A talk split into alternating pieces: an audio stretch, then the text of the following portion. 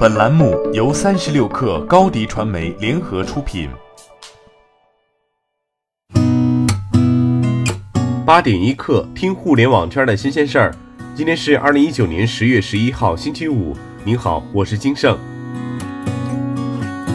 支付宝安全中心昨天表示，重申对虚拟货币场外交易的态度，禁止将支付宝用于虚拟币交易。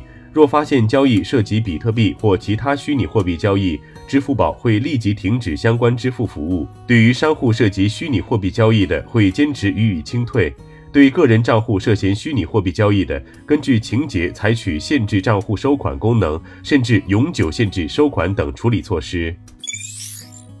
招聘信息显示，中国人民银行数字货币研究所招聘人数为六名。要求所学专业涉及计算机、密码学、微电子和计量经济学相关工作，主要涉及负责法定数字货币及相关模型的软件系统研发工作、法定数字货币交易终端的技术研发工作，以及金融科技、数字货币、支付清算相关领域分析工作等。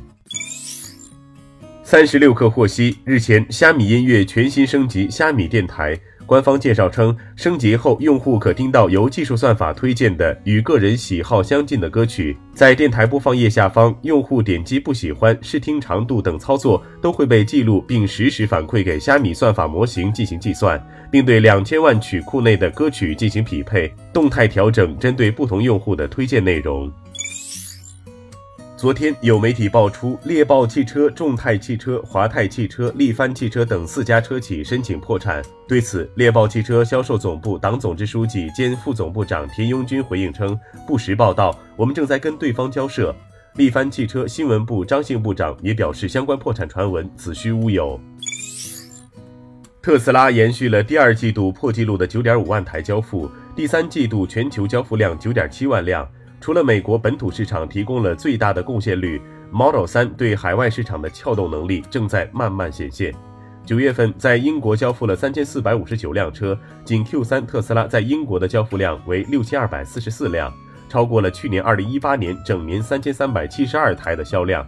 这也帮助特斯拉占领英国整个车市的百分之二点二。OPPO 昨天发布了新产品 Reno Ace，再次把快充当做了一个亮点。广告语打出了充电五分钟，开黑两小时。Reno Ace 首发了六十五瓦的快充技术，是目前充电功率最高、速度最快的产品。Ace 六十五瓦的充电速度能在三十分钟充满一块四千毫安的大电池。Ace 定位超级玩家，相比 Reno 数字系列亮点在拍照，它更偏重性能均衡，风格定位偏硬核，价格三千一百九十九元起，和同类产品配置和价格上区别不大。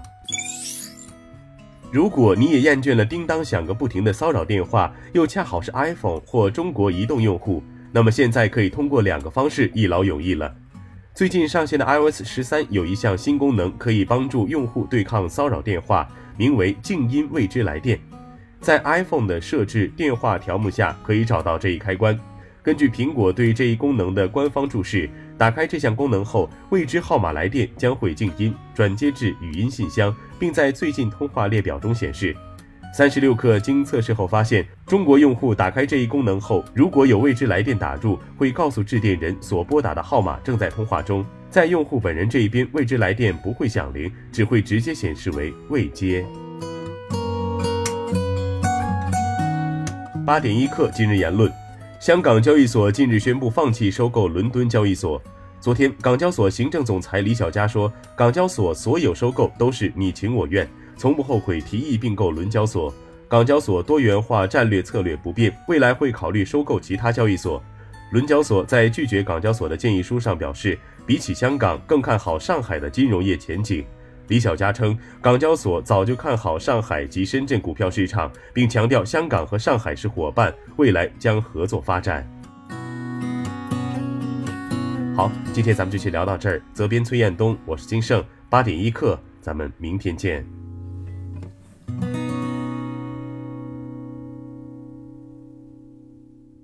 欢迎加入三十六氪官方社群，添加微信 baby 三十六氪 b a b y 三六 k r。获取独家商业资讯，听大咖讲风口，聊创业，和上万客友一起交流学习。